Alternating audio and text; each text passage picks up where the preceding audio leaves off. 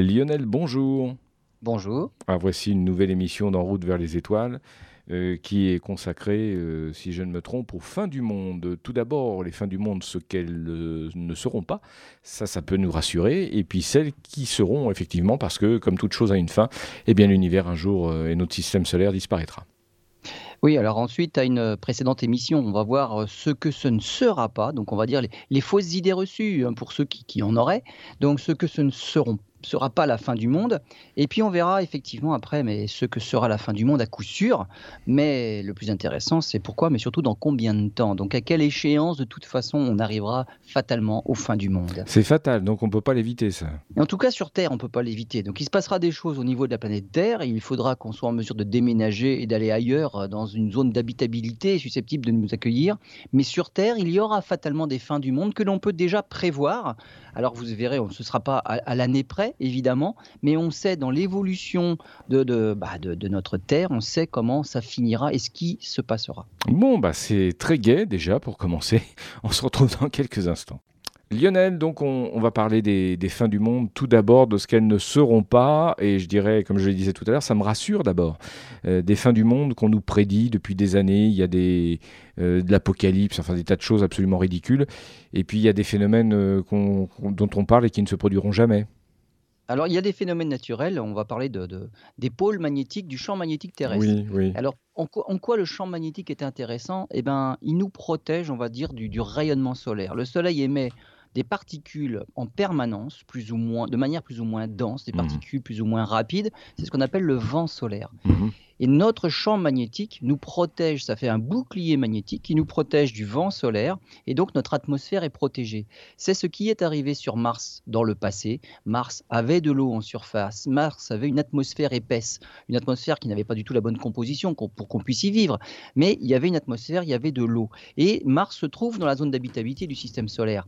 Mais Mars a perdu son champ magnétique voilà, donc on ne connaît pas vraiment la raison, mais en tout cas, le champ magnétique généré par le noyau de Mars en rotation, donc ça fait un effet dynamo, Mars a perdu son champ magnétique, le vent solaire, du coup, a balayé l'atmosphère de Mars. Et sans atmosphère, maintenant, c'est une atmosphère qui est un millième de la pression de l'atmosphère terrestre, mmh. sans atmosphère, et eh ben sur Mars, il n'y a plus d'eau liquide à la surface, il y a de l'eau gelée en sous-sol, il y a des traces de vapeur d'eau dans l'atmosphère, mais il n'y a plus d'eau liquide en surface. Donc évidemment, plus d'eau liquide, c'est une planète déserte une planète aride, la vie n'a pas pu s'y développer, même si elle a pu démarrer comme sur Terre. À la même époque, sur Terre et sur Mars, probablement que la vie a démarré dans les mêmes conditions, mais sur Mars, ça s'est arrêté brutalement lorsque Mars a perdu son champ magnétique. Et donc, ça peut être une histoire de champ magnétique. Pourquoi? Parce que sur Terre, comme sur le Soleil, le champ magnétique s'inverse régulièrement. Sur le Soleil, c'est un cycle qui dure 11 ans. Tous les 11 ans, le pôle nord devient pôle sud sur le Soleil, et 11 ans après, le pôle sud redevient pôle nord. Donc, c'est un cycle comme ça, perpétuel. Sur Terre, on observe aussi le même phénomène. Il y a une inversion régulière du champ magnétique et donc les pôles s'inversent. Alors c'est pas aussi régulier que sur le Soleil parce que la Terre n'est pas, on va dire, n'a pas une composition aussi fluide. Alors fluide entre guillemets hein, sur le Soleil, c'est simplement c'est de, de, la matière en fusion, des, atomes d'hydrogène, c'est un hmm. plasma d'hydrogène. Sur la Terre, bon là, il y a différentes roches. La Terre a une structure, c'est une structure différenciée. Il y a un noyau. Il y a le noyau, c'est du fer solide. On appelle ça la graine. Autour de la graine, il y a du fer liquide qui tourne. On pense que c'est lui qui est la source du champ magnétique généré autour de la Terre. Et au-dessus, il y a le manteau. Alors le manteau sont des roches fondues, pâteuses, plus ou moins comprimées suivant la profondeur. Et au-dessus de ça, ben, on a une croûte, une croûte terrestre, croûte continentale ou océanique, tout dépend de l'épaisseur. La croûte océanique est moins épaisse, euh, ben, il y, a des océans dans la croûte océanique, et la croûte continentale, elle est plus épaisse, il n'y a pas d'océan à la surface. Et donc, ce, on a observé déjà des, euh, des inversions des pôles. Alors comment on a pu observer ça? C'est une science qu'on appelle le paléomagnétisme, c'est-à-dire que c'est le magnétisme ancien. Ça on le voit dans les roches. Ça a des répercussions quand même sur la vie de la Terre, mais ça ne crée pas une fin du monde. Voilà, alors on a observé ça déjà. Alors on ne l'a pas vécu en direct, hein, euh, puisqu'on estime qu'il y a une inversion pôles tous les 200 000 ans. Voilà à peu près le cycle. Euh, la dernière inversion date déjà euh, depuis de près de 800 000 ans. Donc on est en retard là, donc c'est quelque chose qui n'est pas du tout régulier. Ça arrive, c'est pas régulier. En moyenne, c'est 200 000 ans. Là, ça fait bientôt 800 000 ans que ça dure, celle-là. Mais elle est en train d'évoluer. C'est-à-dire que là, on observe actuellement une dérive du pôle, des pôles magnétiques, notamment le pôle nord, et ben, commence à dériver. Et c'est il y a pas mal de kilomètres par an. Donc il y a une dérive magnétique. Les marins en tenaient compte des dérives magnétiques. Pour ceux qui voyagent encore, qui naviguent encore avec des cartes, sur les cartes nautiques, il y a quelque chose qui est important, c'est la dérive magnétique. Parce que le compas n'indique pas le pôle nord géographique, mais le pôle nord magnétique, il faut tenir compte si on ne veut pas aller n'importe où. Maintenant, avec les GPS, on n'a plus besoin de faire le point avec un compas magnétique, donc on ne tient moins compte en tout cas de la dérive magnétique. Comment on a vu que euh, les pôles s'inversaient? Simplement en, étudiant les roches. Lorsque les roches naissent à la surface de la Terre, elles, naissent à des endroits euh, au centre des océans. C'est-à-dire qu'il y a des, plaques, il y a des plaques tectoniques sur Terre, là, ce qu'on appelle ça dérive, donc des continents dérivent, il y a des plaques, des grosses plaques, il y a des endroits où les plaques se rencontrent, se percutent et des plaques passent sous d'autres, il y a des zones de subduction, et il y a des endroits où carrément les plaques s'écartent. Et là, on, se rend compte qu'au milieu des océans, il y a ce qu'on appelle des dorsales, des dorsales médio-océaniques, il y en a une au milieu de l'océan Atlantique, la dorsale médio-atlantique. À ces endroits-là, quand on, on plonge en profondeur, on se rend compte que les plaques s'écartent et donc du magma arrive en surface parce que là, il y a une faille, il y a une, faiblesse dans la croûte océanique et donc le magma arrive en surface. Arrivé en surface, finalement, ce magma-là, la roche en fusion, refroidit et durcit. La, une propriété de cette matière-là, de la, de la roche, c'est que lorsqu'elle est en fusion, eh bien, elle s'oriente suivant le champ magnétique euh, résident, le champ magnétique ambiant de la Terre. Donc au moment où la roche naît, elle enregistre la direction du champ magnétique terrestre à ce moment-là. La roche refroidit, durcit, et finalement, cette direction du champ magnétique est figée. Le temps passe, les roches s'écartent de cette fameuse dorsale médio-océanique, et si le champ magnétique évolue et tourne, eh ben, les nouvelles roches vont enregistrer une nouvelle direction pour le champ magnétique. Et donc, en analysant les roches à différentes distances de la dorsale, là où elles sont nées, on peut savoir comment a évolué le champ magnétique dans le temps. Si on va loin de la dorsale, on remonte dans le passé, on voit comment était orienté le champ magnétique à l'époque. Et si on se rapproche de la dorsale, on se rend compte bah, comment est le champ magnétique actuel. les roches qui sont en train de naître actuellement au centre, par exemple, de l'océan Atlantique, enregistrent le champ magnétique actuel. Dans 100 millions d'années, ces roches-là se seront écartées, de la dorsale et il y aura un autre champ magnétique euh, ambiant et on verra que le champ magnétique a évolué le champ magnétique évolue tellement vite qu'en fait, euh, lorsqu'il y a des coulées de, lave, un volcan en éruption, c'est exactement pareil que le magma qui sort des dorsales médio-atlantiques.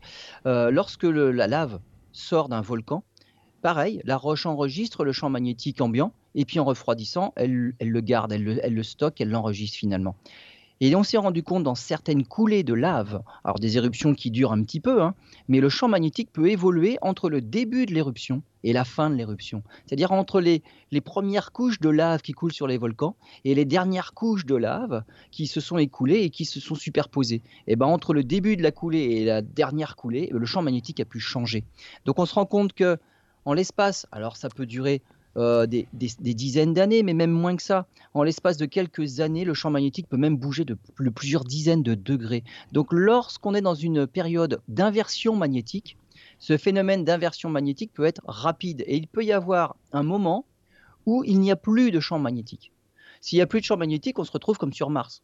Et donc notre atmosphère n'est plus protégée par le bouclier magnétique et donc le vent solaire peut éroder l'atmosphère, peut balayer l'atmosphère, et là, ce serait dangereux. Ça s'est déjà produit, donc on a, on a observé déjà beaucoup d'inversions magnétiques, et il y a toujours la vie sur Terre. Et donc, même si pendant les quelques années où le champ magnétique ne serait peut-être pas assez puissant pour protéger complètement l'atmosphère, il y aurait des rayons ultraviolets qui peut-être pénétreraient beaucoup plus profondément euh, sur Terre et donc euh, il, y aurait, il y aurait des lésions et puis des cancers de la peau, on va dire, euh, par exemple. Donc le rayonnement solaire serait bien plus nocif dans les périodes où il y a changement des pôles magnétiques, mais ça dure pas si longtemps que ça. Le champ magnétique, une fois qu'il a basculé, il est à nouveau opérationnel pour des milliers d'années, même des centaines de milliers d'années, et à ce moment-là, la vie est à nouveau protégée. Donc il y a une petite, une petite phase qui peut être dangereuse, mais elle n'est pas suffisamment dangereuse pour faire disparaître toute trace de vie sur Terre. En général, on sait de combien de temps elle peut durer?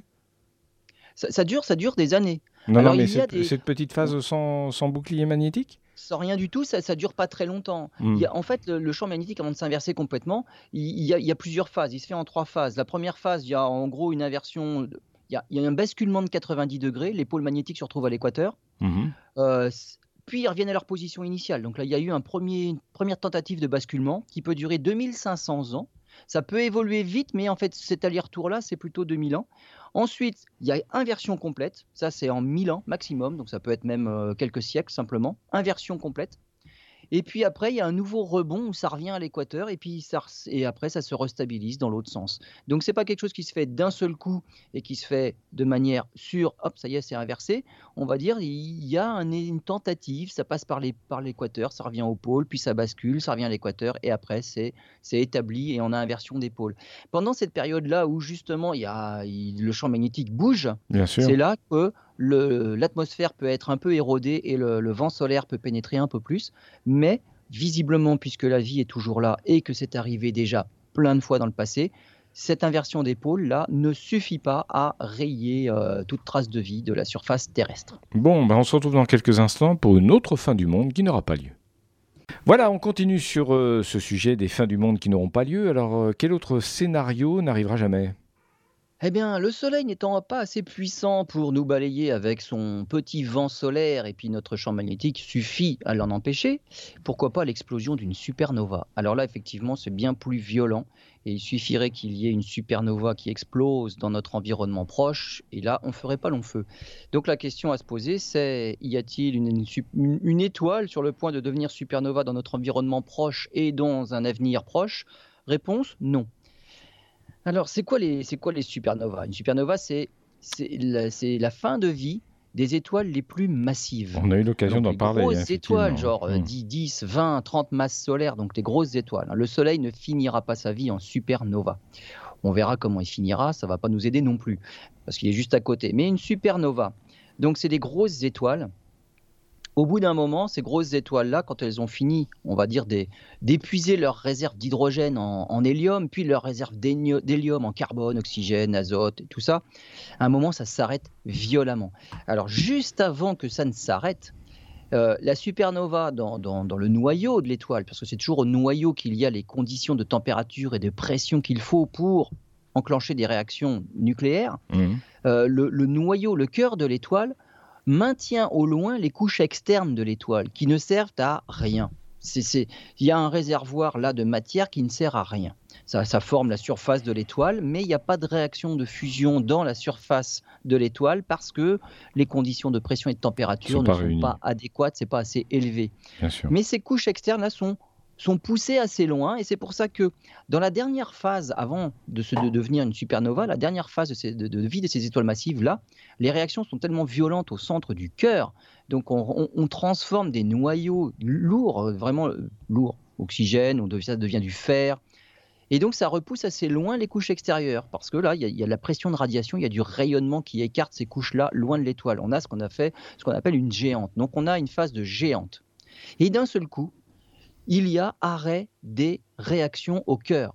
Et ces couches externes-là, qui étaient violemment repoussées avant, d'un seul coup, elles ne sont plus repoussées du tout, et elles s'effondrent sur le cœur de l'étoile à la vitesse de la chute libre. Donc là, c'est en chute libre que les couches extérieures foncent sur le noyau de l'étoile qui, lui, avant, était en réaction. Oui, d'accord, je comprends. En tombant sur ce noyau-là, il y a deux effets. D'une part, elles rebondissent sur le noyau, et ça repart violemment dans l'autre sens. C'est ça l'effet supernova. Donc là, il y a, explosion littéralement des couches extérieures qui repartent dans l'autre sens. Ça rebondit hein, comme un trampoline. Hein. Donc elles rebondissent sur le cœur de l'étoile et elles repartent dans l'autre sens et en rebondissant sur le cœur de l'étoile, elle l'écrase encore un peu plus. Donc déjà, c'était quelque chose d'assez dense, d'assez chaud, avec une énorme pression. Les couches extérieures, en s'écrasant dessus, viennent le comprimer encore plus. Et donc là, on a un tout petit noyau, après, là, qui a été complètement comprimé. Et c'est là dont on parle, on en a fait des émissions, une étoile à neutrons Hmm. Et si l'étoile à neutrons est encore plus compacte et dense, eh ben, un trou noir. C'est-à-dire qu'il y a la, force de pesanteur, de gravité tellement forte que même la lumière ne peut pas s'en échapper. Ce petit noyau-là qui a été compressé complètement, bah, c'est ce qu'on appelle un trou noir. Mais les couches extérieures, elles, ont été éjectées violemment dans l'espace, avec du rayonnement, avec des particules, avec des radiations. Donc voilà, tout ça c'est dans l'espace. Ça c'est une supernova. On a observé des supernovas par le passé. La plus, proche, finalement, euh, la plus récente, la plus proche, a été observée par les Chinois en l'an 1054. Cette supernova-là se trouve, euh, se trouve actuellement, enfin on en, voit les restes, et puis, et puis surtout on peut étudier le cœur. Hein. Il y a bien une étoile à neutrons au centre de, cette supernova-là, euh, dans la constellation du taureau, à 6500 années-lumière de, de, chez nous. Ça veut dire que puisqu'elle a été observée en l'an 1054 par les Chinois, ça ne veut pas du tout dire qu'elle a explosé en l'an 1054. En fait, elle a explosé 6500 ans avant. Avant, oui, oui la lumière met 6500 ans à nous parvenir. L'événement qui s'est produit, donc il y a plus de 7500 ans, ça a mis 6500 ans à venir jusqu'à chez nous. On l'a observé en l'an 1054, donc il y a 1000 ans, en gros. C'est les Chinois qui l'ont vu. C'est tellement violent, ça, que les Chinois l'ont vu, mais même en plein jour. On voyait cette, euh, cette supernova, cette super étoile. Hein. On, appelle ça comme ça parce que ça devient une super étoile. C'est violent ce qui se passe dans le ciel.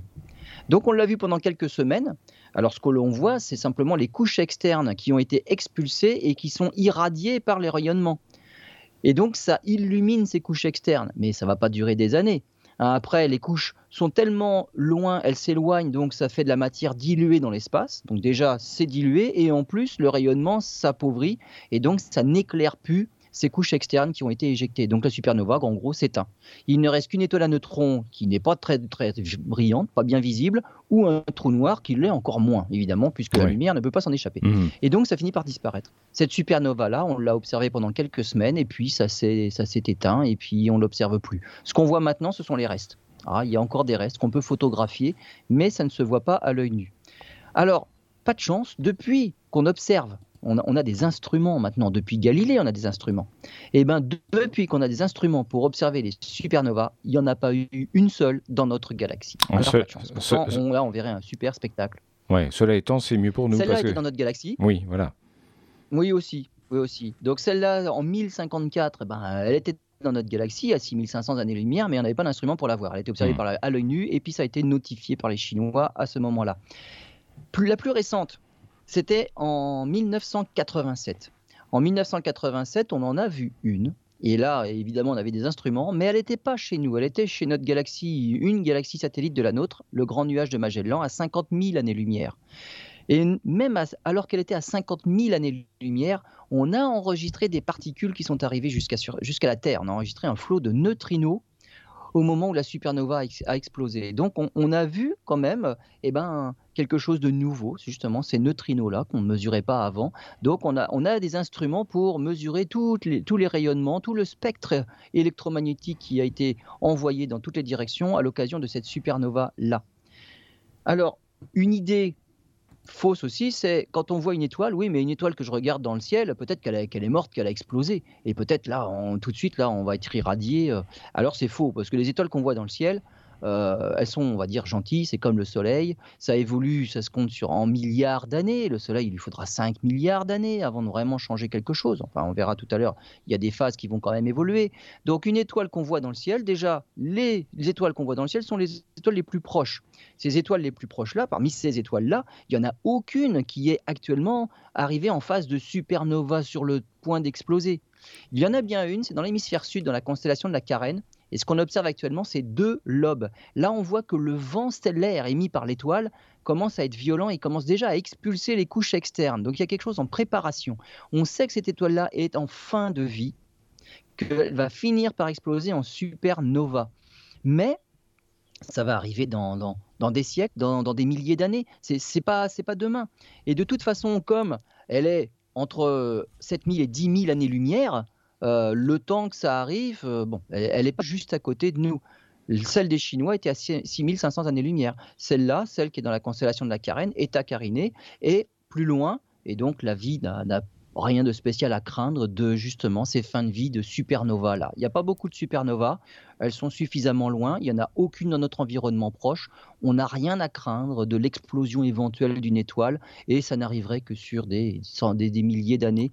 On est tranquille de ce côté-là. Oui, mais justement, euh, pour que ça soit dangereux pour la vie sur Terre, il faudrait que ça soit dans une Dans un voisinage de combien à peu près? Ah ben, il faudrait que ce soit plus proche que ça. Là, si on est à quelques, on va dire, dizaines d'années-lumière, centaines maximum, mais dizaines d'années-lumière, là oui, il peut se passer quelque chose. Euh, le Soleil, la, nébuleuse solaire, a commencé justement à s'effondrer pour former le Soleil et les planètes suite à l'explosion d'une supernova. Il y en a eu une dans le passé qui était plus proche et qui a ensemencé notre euh, nébuleuse d'éléments lourds. Si on a du fer sur Terre, si on a de l'uranium sur Terre, si on a des choses comme oui, ça c'est grâce à ce phénomène, oui. Mmh. Ça vient justement d'une étoile de génération précédente qui a fini sa vie, qui a explosé, qui a ensemencé tout son environnement. Donc la nébuleuse solaire d'où nous sommes nés a été ensemencé par une supernova avant d'une autre génération. Bien, bah écoutez, on fait une pause, on se retrouve d'ici quelques instants. Alors Lionel, on va parler de, des fins du monde, de celles qui auront effectivement lieu. Voilà. C'est plus ou moins drôle, on en a un peu discuté en antenne, donc vaut mieux en sourire maintenant. Première fin du monde. Alors on va voir les fins du monde dans l'ordre euh, chronologique dans lequel elles vont arriver. De toute façon, il n'y en aura, qu'une. Hein. Il y en aura qu'une. Hein, de toute façon, on ne pourra pas y en avoir plusieurs. Oui, en fait, oui. Mais euh, il y, a un ordre. Mais donc, euh, il vaut mieux échapper à la première. Comme ça, on est tranquille. On ne sera plus là pour les suivantes. Mais, mais donc, absolument. Mais la première, ce sera. On a une date précise pour celle-là. C'est le 16 août 3776. À quelle heure? Et ah, euh, quelque, dans la journée. Dans, la, journée. Et celle-là, alors ce ne sera pas une fin du monde pour tout le monde, c'est juste la fin du monde des Japonais. Ah bon? Disparition des Japonais. Avec le taux de natalité actuel hein, qui est très bas et qui ne fait que baisser, hein, c'est déjà le plus faible au monde. Il n'y a que en moyenne par femme 1,4 enfants alors qu'il faudrait 2,1 pour assurer le renouvellement des générations. Et eh bien en 2016, il y a eu moins de 1 million de nouveau-nés au Japon. C'est devenu comme en 1800 99. Donc, à ce rythme, il ne restera plus un seul japonais sur Terre le 16 août 3776. Voilà d'où vient cette date euh, très précise là. Et donc voilà. Donc les premiers à disparaître, ce seront les Japonais en 3776. Bah, s'ils le savent, ils ont, ils ont le temps pour se justement euh, changer de braquet, si je peux m'exprimer ainsi. absolument, hein ils peuvent y remédier. Ils peuvent y remédier. Et en plus de, en plus de façon quelque agréable. chose beaucoup plus difficile euh, à, y, remédier, c'est le Soleil. J'ai parlé de, des étoiles tout à l'heure en supernova, mais le Soleil, qu'en est-il? Actuellement, le Soleil est dans une phase euh, qu'on appelle une phase. Il, est dans, dans un cycle, le cycle le plus long de, de sa vie. Il est sur ce qu'on appelle la séquence principale. Pour toutes les étoiles, la partie la plus longue, c'est lorsqu'elles sont sur la séquence principale, et sur cette séquence principale-là, elles transforment de l'hydrogène en hélium. C'est là que ça dure le plus longtemps. Après, les phases qui suivent vont beaucoup plus vite. Le Soleil, ça fait déjà 5 milliards d'années qu'il est sur la séquence principale. Ça fait déjà 5 milliards d'années qu'il s'est allumé et qui transforme en, gros à peu près 630 millions de tonnes d'hydrogène en 626 millions de tonnes d'hélium. Il y a un différentiel de 4 millions de tonnes à chaque seconde. Là, les 630 millions de tonnes, c'est par seconde, hein, c'est mmh, pas par an, pas par, seconde. Mmh.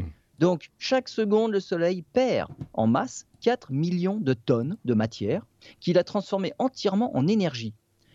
Et avec la fameuse euh, formule d'Einstein, E égale mc au carré, mmh. cette masse de 4 millions de tonnes multipliée par le carré de la vitesse de la lumière, ça donne de l'énergie. En fait, c'est dans les énergies de liaison entre des atomes d'hydrogène et la même quantité mais en atomes d'hélium, finalement on se rend compte qu'il y a une perte, une perte de liaison, il y a une perte d'énergie. C'est cette énergie-là, enfin cette perte de masse qui s'est transformée en énergie et ça nous pour nous en tout cas, ça nous produit 3000, 1360 euh, watts par mètre carré au niveau de la Terre. Donc c'est de l'énergie qu'on reçoit simplement parce que le Soleil transforme de l'hydrogène en hélium. Avec les réserves qu'il a et bien sûr, comme je l'ai dit tout à l'heure, on ne tient compte que des réserves du noyau, là où la température est au-dessus des 10 millions de degrés, euh, là où la pression est suffisante. Les couches externes ne servent à rien du tout. La pression n'est pas assez forte, la température est trop faible. À la surface, le Soleil, c'est 5500, 6000 degrés. Il faut dépasser les 10 millions de degrés. Donc, simplement les réserves centrales permettent au Soleil de tenir encore comme ça pendant 5 milliards d'années. Donc, on peut se dire, bon, ça va, on a le temps. Hmm. Eh ben non. Ça, c'est une fausse idée. Parce que le Soleil, actuellement à 10 millions de degrés, euh, il enclenche une réaction particulière. On appelle ça le cycle proton-proton. C'est-à-dire qu'il a une façon de transformer de l'hydrogène pour pour l'assembler, pour en, faire de l'hélium. Et cette réaction-là passe par une phase où il fabrique du beryllium. Et la création de beryllium n'est pas très facile. C'est une réaction qui est très rare. Et finalement, on pourrait se dire c'est une réaction qui empêche le Soleil de s'emballer. S'il produit l'énergie actuelle, alors qu'il y a un passage délicat dans la réaction, finalement c'est une réaction pas très efficace, eh ben, ça veut dire que heureusement pour nous, qu'il y a justement une phase qui le freine, sinon il irait beaucoup plus vite dans sa réaction. Donc la réaction qu'il a actuellement, c'est une réaction qui n'est pas efficace, mais qui pour nous marche très très bien. Hein. Il fait bon sur Terre, on a de la lumière, on a de la chaleur, c'est parfait. Heureusement que la réaction n'est pas très efficace. Mais ça ne va pas durer. Parce que lorsque les réserves d'hydrogène vont s'épuiser, c'est-à-dire, j'ai pas dit qu'elles seront complètement arrêtées, mais elles vont diminuer. Oui, sensiblement. Finalement, ces réactions-là vont un petit peu s'affaiblir, on aura un peu plus de mal à retenir à l'écart les couches extérieures qui vont un petit peu s'approcher, s'effondrer sur le cœur. Et donc la température va augmenter puisque les couches externes vont comprimer un petit peu le noyau du Soleil. La température augmentant, il va y avoir une autre réaction possible pour transformer de l'hydrogène en hélium. Et celle-là, par contre, va être beaucoup plus efficace et elle rayonnera beaucoup plus d'énergie. Et bien à ce moment-là, et là on va dire, dans, les, dans les modèles les plus optimistes, on pense que ça n'arrivera que dans 500 millions d'années. Dans les modèles les plus réalistes, seulement dans 300 millions d'années. Dans 300 millions d'années, le Soleil va changer sa façon de produire de l'énergie par la transformation de l'hydrogène en hélium. Ça va tout changer pour les conditions climatiques terrestres. Alors qu'il sera toujours sur la, sur la séquence principale. Il sera toujours en train de transformer l'hydrogène en hélium. Mais avec cette réaction beaucoup plus efficace là qui se passera du passage par le beryllium, c'est une réaction plus efficace qui va accélérer la production d'hélium et qui va faire des réactions beaucoup plus euh, rentables et efficaces au niveau de l'énergie. Ça va changer Alors qu'est-ce que ça va changer? Euh, Plus d'énergie sur Terre, beaucoup plus d'énergie sur Terre. Il va y avoir deux effets. Un effet au niveau du dioxyde de carbone. Il va y avoir un pompage, ça va accélérer le pompage du dioxyde de carbone par les plantes. Oui. Puisqu'il sera bien supérieur euh, que ce qu'il est actuellement, il y aura beaucoup moins de dioxyde de carbone dans l'atmosphère. En dessous de 10 parties par million en dioxyde de carbone, la photosynthèse ne peut plus se faire sur Terre. Ah bon? C'est-à-dire qu'il faut une certaine quantité de dioxyde de carbone pour transformer le dioxyde de carbone en, photo, en, oxygène. Donc faut qu'on pollue quoi. si on force les plantes à absorber du dioxyde de carbone, eh ben, il n'y a plus de dioxyde de carbone pour la photosynthèse. Du hmm. coup, il y aura moins d'oxygène. Et donc, plus de photosynthèse, ben, il n'y aura plus d'oxygène. Et avec les réserves actuelles de l'atmosphère, l'oxygène, normalement, doit disparaître complètement entre 1 et 2 millions d'années après. C'est-à-dire que dans les modèles réalistes, c'est dans 300 millions d'années, plus 1 ou 2 millions d'années, il n'y a plus d'oxygène sur Terre. Donc on est mort. Ben voilà. Donc là, premier problème au niveau du dioxyde de carbone. Deuxième problème, c'est au niveau de l'eau. Il va faire plus chaud. Suite à ce, ce phénomène-là, le Soleil va toujours continuer à produire un petit peu plus d'énergie avec sa réaction super efficace. Là, on pense que dans un milliard d'années, il fera 70 degrés sur Terre. À cette température-là, les océans vont s'évaporer. Et en, 200 millions d'années, il n'y aura plus d'eau liquide sur Terre. Tout sera dans l'atmosphère. Eh ben, on aura une Terre qui sera exactement comme Vénus actuellement. C'est-à-dire que de la vapeur d'eau en abondance dans l'atmosphère, un effet de serre très fort, 400 degrés à la surface, plus d'eau liquide à la surface, tout en vapeur. Et donc là, ce sera invivable. On aura déjà plus d'oxygène avant, mais après, il n'y a plus d'eau liquide et de toute façon, il fait 400 degrés à la surface. Donc, on a un effet de serre qui s'emballe. Et sur Terre, ce sera les conditions actuelles de Vénus. Alors, Donc 400 degrés à la surface. Ce qui veut dire que, sérieusement, là, euh, c'est normal que les scientifiques commencent à réfléchir à, ce qui va se passer, à s'intéresser à ce phénomène, parce que euh, à l'échelle de l'univers, c'est rien si l'être humain est ah toujours tout là. À fait. Mais bon, on, s'y intéresse pas spécialement. On sait que ça hmm. finit comme ça. Ça, c'est dans hmm. l'évolution normale du Soleil. On déménagera. et là, on, parle, on parle de, centaines de millions d'années. Donc, pour l'instant, on s'y intéresse pas du tout, puisque quand on parle de réchauffement climatique à, l'échelle simplement du de 2100 ou 2050, déjà, euh, Mais on a suffisamment de monde pour le contredire, pour le pour le nier, pour ne rien faire. C'était pour alimenter le débat. Alors, euh, sérieusement, euh, si à cette époque époque-là, juste une parenthèse rapide.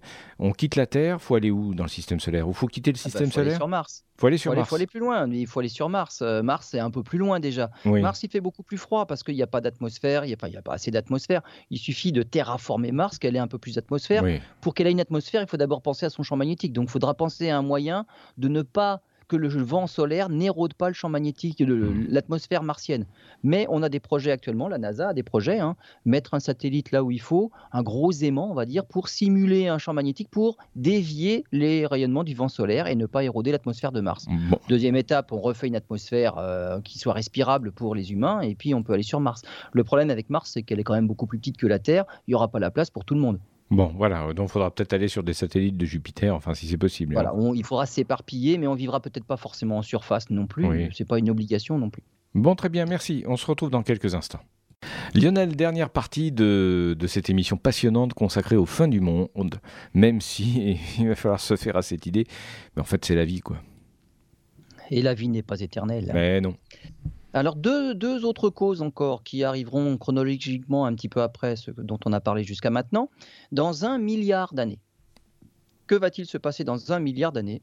Eh bien, la galaxie la plus proche de la Voie lactée, la galaxie qu'on observe dans la constellation d'Andromède, la galaxie d'Andromède M31 pour les, adeptes, euh, est en train de, se rapprocher de nous. Dans un milliard d'années, elle va nous percuter. Alors comment on sait ça? Eh ben, quand on observe normalement, on va dire de manière générale, depuis, depuis le, le- le- le milieu du XXe siècle, on a observé que l'univers était en expansion. Et donc, en observant l'éloignement des galaxies, on s'est rendu compte que plus elles sont loin, plus elles s'éloignent Oui. vite. Hmm. Ça, c'est le mouvement d'ensemble de l'univers, c'est l'expansion de l'univers. Mais il n'empêche que chacun des objets constituant l'univers, les galaxies, les étoiles, ont ce qu'on appelle un mouvement propre. Donc tout le monde est emporté dans ce mouvement d'expansion, mais localement, les mouvements propres peuvent être supérieurs aux mouvements d'expansion. Dans un amas de galaxies, toutes ces galaxies-là tournent les unes autour des autres, hein, comme les planètes tournent autour du Soleil. Eh bien, ces galaxies-là tournent les unes autour des autres, des autres et, et il peut arriver que bah, des galaxies, au lieu de s'éloigner et d'être emportées par l'expansion de l'univers, eh ben, oui. finalement, il y en a qui se rapprochent. On s'est rendu compte que la galaxie d'Andro- d'Andromède, qui se trouve à 2 millions et demi d'années-lumière de, de- de la- notre galaxie, la Voie lactée, eh ben, se rapproche de nous. Elle est déjà, la li- elle est déjà limite visible à l'œil nu. Euh, Ah oui. Pour nous, observer M31 dans le ciel, c'est un test de, de- de clarté du ciel. Donc, sous les bons cieux, bien noirs, on peut observer M31 à l'œil nu. On voit une petite tache floue. On dit Ah, ça, c'est la galaxie d'Andromède. Quand on en fait des photos, cette galaxie-là, alors là, elle saute aux yeux. Et il faut dire qu'elle est grande. Elle fait quatre fois la pleine lune dans le ciel. Donc, vous imaginez un peu la taille qu'elle a. Et elle va être de plus en plus grosse parce qu'en fait, quand on a mesuré son déplacement propre, on s'est rendu compte qu'elle se rapprochait de la Voie lactée. Et donc, elle va devenir de plus en plus grosse dans le ciel. Ça sera un spectacle magnifique. Elle sera de plus en plus proche de nous, de plus en plus brillante. Donc, ce sera vraiment une belle galaxie. Il y aura du spectacle dans les prochaines années, dans un milliard d'années. Oui. Que se passe-t-il dans un milliard d'années? Eh bien, nos deux galaxies vont s'interpénétrer. Alors, collision, c'est un grand mot, parce qu'en fait, euh, il, y a, il y a des étoiles dans une galaxie. Dans notre galaxie, il y a 300 milliards d'étoiles. Oui, c'est un dans risque la galaxie à ne pas d'Andromède, il y écarter. en a oui. encore plus. C'est une Mm. galaxie plus grande que la nôtre. Mhm. Mais les distances sont gigantesques. Et au moment où les deux galaxies vont se croiser, et même si le noyau de l'une passe dans le noyau de l'autre, donc aux endroits où vraiment c'est le plus dense, la probabilité pour que deux étoiles se rencontrent, c'est à peu près du même ordre de grandeur que euh, si vous éparpillez trois balles de golf à la surface euh, aux États-Unis. Voilà, Ouais. c'est à peu près, c'est ça la probabilité. Ben, Il y a peu de chances qu'elles se rencontrent. Bon. Donc il n'y aura physiquement pas collision frontale entre étoiles, il va y avoir simplement interpénétration. Voilà, l'une va traverser l'autre. Et ça va Mais produire cette quoi? traversée-là ne sera pas anodine. Hmm. Pourquoi? Bah Parce que l'univers, qu'est-ce qui règne dans l'univers? C'est la force de gravitation. Euh, nos étoiles à nous sont en orbite autour de notre trou noir central, alors qu'on est à 30 000 années-lumière du centre de notre euh, galaxie. On tourne autour du trou noir central. Si deux galaxies s'interpénètrent, là, c'est les distances, ça se compte en années-lumière. Donc c'est tout petit, c'est très proche. Et là, les effets de la gravité vont entrer en jeu et il va y avoir ce qu'on appelle des marées gravitationnelles. On en observe plein dans l'univers. Il y a tout un tas de galaxies qu'on observe qu'elles sont déformées. Et comme par hasard, à côté de la galaxie, dans le même champ, quand on fait une belle photo, il y en a une autre. Et quand on fait des belles photos avec, alors on accumule du temps de pause, hein, on fait beaucoup beaucoup de temps de pause, on se rend compte qu'il y a des marées d'étoiles qui relient, il y a des ponts d'étoiles entre les galaxies. Donc ce sont des galaxies qui ont été en interaction, il y a des étoiles qui ont été éjectées de leur propre galaxie et qui sont devenues des étoiles solitaires dans l'univers et qui sont parties. Quoi. Elles ont été éjectées suite à la, à la, collision, finalement, entre guillemets, à, cette interpénétration. Mmh. Et donc, des galaxies en interaction, c'est quelque chose de commun dans l'univers. Dans ce scénario-là, lorsque M31, notre galaxie d'Andromède, va entrer en collision avec notre Voie lactée, eh ben dans beaucoup de scénarios, euh, dans plus de la moitié des scénarios, le Soleil peut se retrouver éjecté de la galaxie. C'est ça depuis le soleil, avec Et le Soleil avec euh, tout le cortège de planètes qui va avec. Évidemment, hmm. nous allons suivre le Soleil. Par contre, alors l'avantage, si on peut en trouver un, c'est que euh, si le Soleil se retrouve éjecté de la galaxie, on pourra finir par voir notre galaxie du dessus, parce qu'on en aura été éjecté. Actuellement, on ne peut pas faire de belles photos de la Voie lactée parce que parce qu'on habite dedans. On voit juste la bande, la, bande qu'on appelle la Voie lactée dans le ciel d'été. Hein. Oh.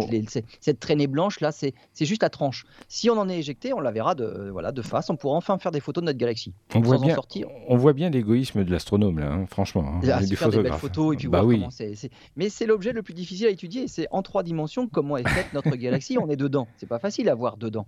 Lorsqu'on en sera éjecté, eh ben, on pourra faire des photos de l'extérieur. Hmm. Alors le problème, c'est que si le Soleil est éjecté de la galaxie avec tout son cortège de planètes, il n'y a à peu près aucune chance que notre orbite, elle reste comme elle est. Vous vous rendez compte qu'on est à 150 millions de kilomètres de notre, euh, de notre étoile. On a une orbite à peu près circulaire, à 5 millions de kilomètres près. On fait un cercle parfait autour du Soleil. Ce qui fait qu'il fait, c'est pas à cause du fait qu'on soit trop près ou trop loin qu'il y a des saisons sur Terre. Hmm. On est toujours à la même distance, on, on reçoit toujours la même énergie du Soleil. Mais si on est bousculé comme ça parce qu'on a été éjecté, euh, on peut avoir une orbite vraiment elliptique avec pourquoi pas un passage très proche et puis finalement après un passage très loin. Notre année peut durer euh, des centaines d'années, enfin une révolution autour du Soleil peut durer des centaines d'années. Bon, notre trajectoire, notre orbite autour du Soleil a très peu de chances de rester circulaire telle qu'elle est là. Donc un point positif, on pourrait voir notre galaxie de l'extérieur. Un point négatif, euh, c'est pas possible. Les conditions ne seraient plus ce qu'on connaît actuellement. Dans hmm. un milliard d'années, on avait déjà dit qu'il se passerait de toute façon des choses à cause du Soleil bien avant. Donc ça, c'était une fin du monde. C'est suite. Et puis la dernière dont on va parler, eh ben c'est la fin de vie du Soleil tout simplement. Tout à l'heure, on en parlait du Soleil, c'est que même dans sa phase la plus longue, il va même changer de mode de production d'énergie, et ça c'est 300 millions d'années, mais dans 5 milliards d'années, lorsqu'il aura vraiment plus du tout d'hydrogène pour faire de l'hélium, il va passer à d'autres phases qui vont durer beaucoup moins longtemps, et là, finalement, lorsque le noyau va atteindre les 100 millions de degrés, il va transformer l'hélium en carbone, en oxygène, en azote. Et là, le noyau beaucoup plus chaud va repousser les couches externes, dont j'arrête pas de dire qu'elles ne servent à rien si ce n'est à faire une belle boule, une grosse étoile, mais c'est tout.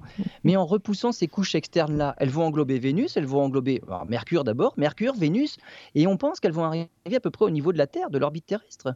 Mais si on habite dans le Soleil, là, on fait quoi? Il serait temps de déménager depuis longtemps. Donc, dans 5 milliards d'années, le Soleil va se transformer en étoile géante à cause de sa, finalement, sa fin de vie à lui aussi.